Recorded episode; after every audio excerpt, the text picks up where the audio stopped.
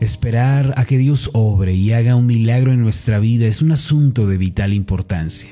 Es en la espera donde Dios forja el carácter, donde nos enseña las más grandes lecciones sobre la fe y donde nos afirma como verdaderos ciudadanos de su reino. Si por nuestra parte cumplimos con nuestras responsabilidades mientras esperamos al Señor, ciertamente los milagros de Dios se manifestarán y nuestra vida cambiará. Entre las cosas que debemos hacer mientras esperamos las respuestas de Dios a nuestras oraciones se encuentran el confiar y depender de Dios. Además, debemos mantener ardiendo la llama de la esperanza en nuestros corazones. Se tiene que creer que la vida tiene abierta la posibilidad de cambiar. Eso es precisamente la esperanza. Por otra parte, si uno quiere ver un gran milagro, debe mantenerse sirviendo al Señor con fidelidad, como lo mencionábamos el día de ayer. Hay quienes le piden al Señor que le sane de una enfermedad, por ejemplo, y verdaderamente Dios puede hacerlo. No obstante, tales personas no dan el paso de fe y no sirven a Dios. Aunque oran por su sanidad, no asisten a la iglesia, a los servicios de adoración y de este modo sus oraciones no pueden ser respondidas. Hace tiempo recuerdo que había en la iglesia una hermana que padecía de migrañas crónicas. Estos terribles dolores de cabeza le venían una y otra vez y ella sufría demasiado por ello. Un día después de una predicación, recuerdo que ella se me acercó para pedirme oración. Puse mis manos con mucho respeto sobre las suyas y oré. Al final le dije a la hermana, señora, yo he orado por usted, pero eso es solo el 50% del trabajo. Ahora usted, si quiere ser sana, tiene que dar un paso de fe firme. Tiene que comenzar a asistir a las madrugadas de oración y debe esperar en el Señor.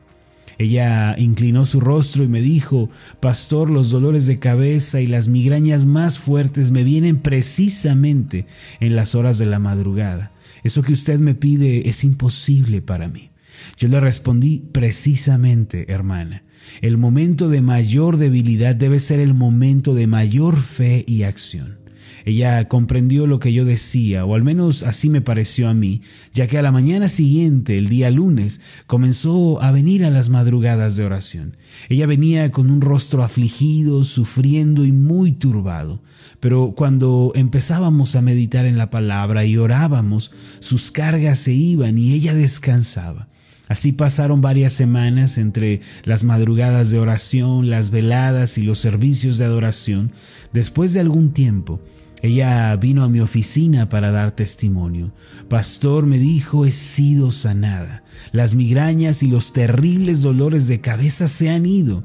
Dios me ha sanado, Dios me ha restaurado y ahora doy gloria a su nombre. Mis amados, este es un caso verídico que tuvo lugar en nuestra iglesia. La gente suele pensar que después de orar deben seguir con sus vidas como si nada hubiera sucedido. Pero la vida de fe no es así.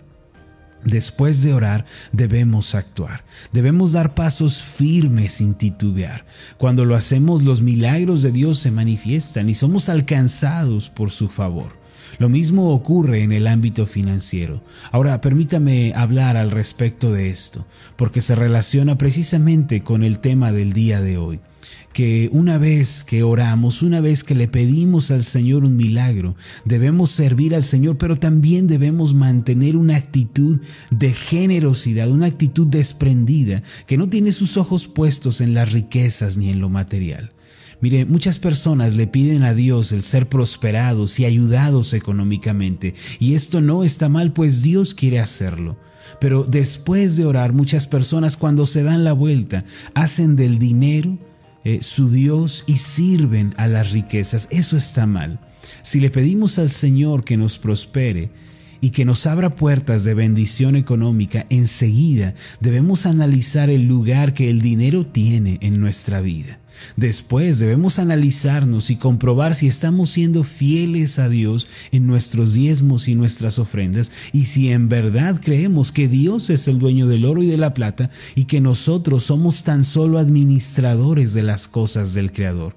Esta, mis amados, es una de las principales causas por las que a menudo no prosperamos porque no somos fieles a Dios con lo que le corresponde. No estamos dando al Señor lo que es de Él y no tenemos como prioridad el reconocerle de esta forma. En la Biblia encontramos que los grandes hombres de Dios nunca fueron escasos con aquello que correspondía a Dios. Antes bien, se comprometieron con Dios y ellos solían separar una parte de sus bienes para el servicio a Dios. Abraham, por ejemplo, después de la guerra con el rey Kedorlaomer, quien había capturado a su sobrino Lot, vino ante Melquisedec y adoró a Dios de una manera muy especial.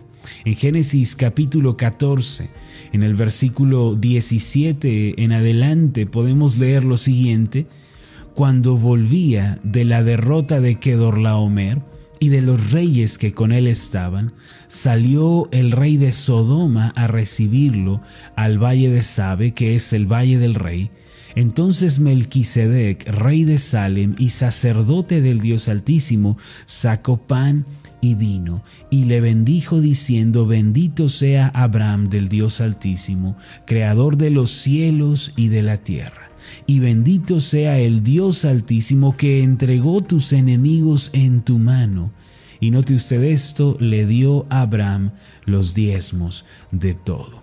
Note usted esta última parte. Después de la gran victoria que tuvo y una vez que fue bendecido, el padre de la fe Abraham entregó los diezmos de todo lo que se le había concedido. Para ese entonces no había sido dada la ley de Moisés, ni había una regla que señalara que había que entregar el diezmo de todo. No obstante, Abraham, quien es nuestro modelo de fe, nos enseña que se debe honrar a Dios con los diezmos de todo. Esta es una hermosa actitud que los hijos de Dios debemos aprender y practicar, pues equivale a reconocer a Dios como nuestro sustentador y como el dueño de todo. Como podemos ver, el principio del diezmo y de la generosidad existe desde el principio mucho antes de que la ley de Moisés fuera dada.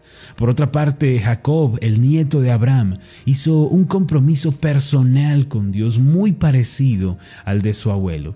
Él dijo que si Dios le acompañaba en su travesía y si Dios le concedía el bien, entonces Él daría los diezmos de todo. En Génesis capítulo 28, en el versículo 20 en adelante, podemos leer la historia e hizo Jacob voto diciendo, si fuere Dios conmigo, y me guardare en este viaje que voy, y me diere pan para comer y vestido para vestir, y si volviere en paz a casa de mi padre, Jehová será mi Dios. Y esta piedra que he puesto por señal será casa de Dios, y de todo lo que me dieres, el diezmo apartaré para ti. Es importante resaltar, mis amados, que la ley mosaica no existía. No había ningún mandamiento formal en relación a los diezmos. Sin embargo, los hombres de Dios de algún modo entendían que se debía reconocer a Dios con los diezmos de todo lo que Él les permitía recibir. El diezmo apartaré para ti. Fueron las palabras de Jacob. Hoy en día muchos dicen que el diezmo ya no está vigente y que Dios no nos demanda una cantidad en específico. Es cierto que en el Nuevo Testamento no aparecen versículos relacionados con entregar el 10% de todo lo que recibimos de parte de Dios. Pero el hecho de que en el Antiguo Testamento los hombres de Dios hayan asumido tal responsabilidad y compromiso debe decirnos algo muy importante. Nosotros ya no vivimos bajo la ley, sino que ahora estamos bajo la gracia y ahora debemos darle al Señor con libertad.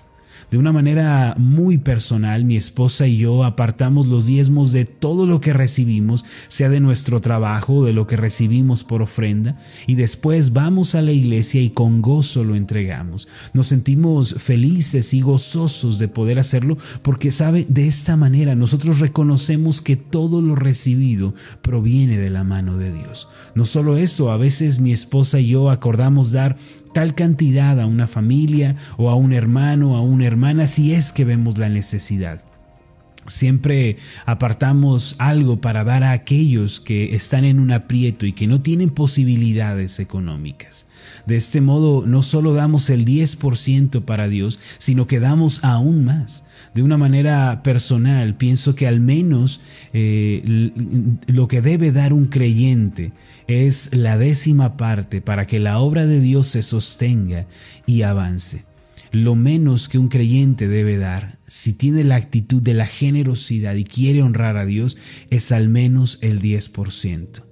Cierto que no existe una cantidad establecida en el nuevo pacto, es cierto que no hay eh, una regla que nos, nos indique cuánto debemos dar, pero el corazón del creyente debe ser desprendido y debe vivir con generosidad y al menos debe apartar el 10% para el Señor. El apóstol Pablo dijo en segunda de Corintios capítulo 9, versículo 6 en adelante, pero esto digo, el que siembra escasamente, también segará escasamente. Y el que siembra generosamente, generosamente también segará.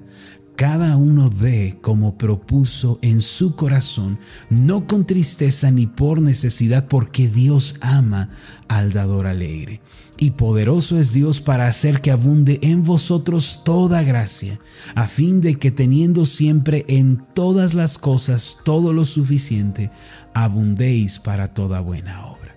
Mire mi hermano, aquel que es generoso con las cosas del Señor recibirá siempre una gracia mayor. ¿Sabe usted por qué los hombres que son fieles a Dios siempre tienen pan en su mesa y sustento para el diario vivir? Se debe a su generosidad y a su fidelidad. Proverbios capítulo 11, versículo 25 declara una verdad fundamental al respecto. Dice el pasaje de la siguiente manera, el alma generosa será prosperada y el que saciare, él también será saciado. Mis amados, el ser generosos nos sitúa en el lugar en donde vienen las bendiciones de Dios. ¿Quiere ser saciado el día de mañana?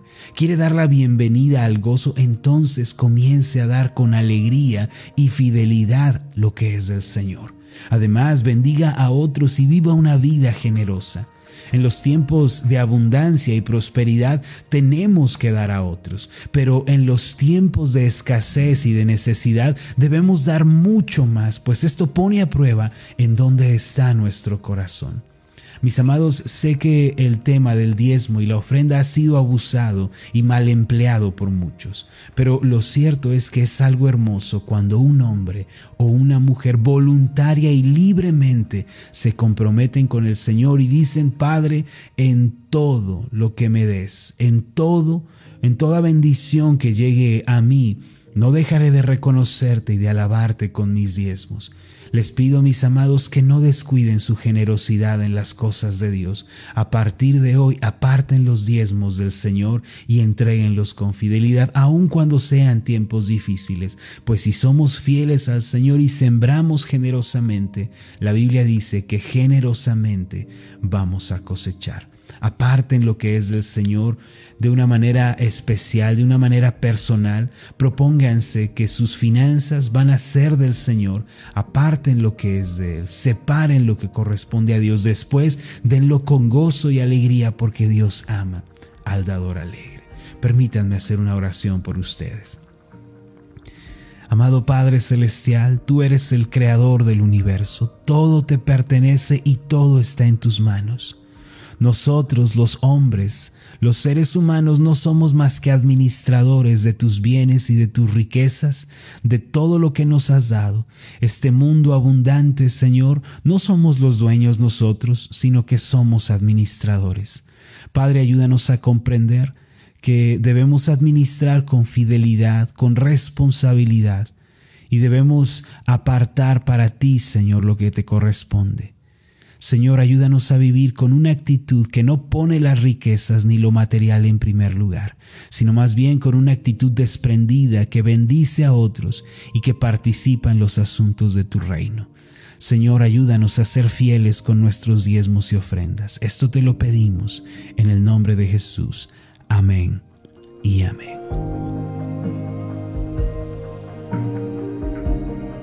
Hola, ¿qué tal? Mi nombre es Marlon Corona, soy el pastor de la iglesia Ascender en la ciudad de Zapopan, Jalisco, en México. Le agradezco mucho por haberme seguido con esta meditación.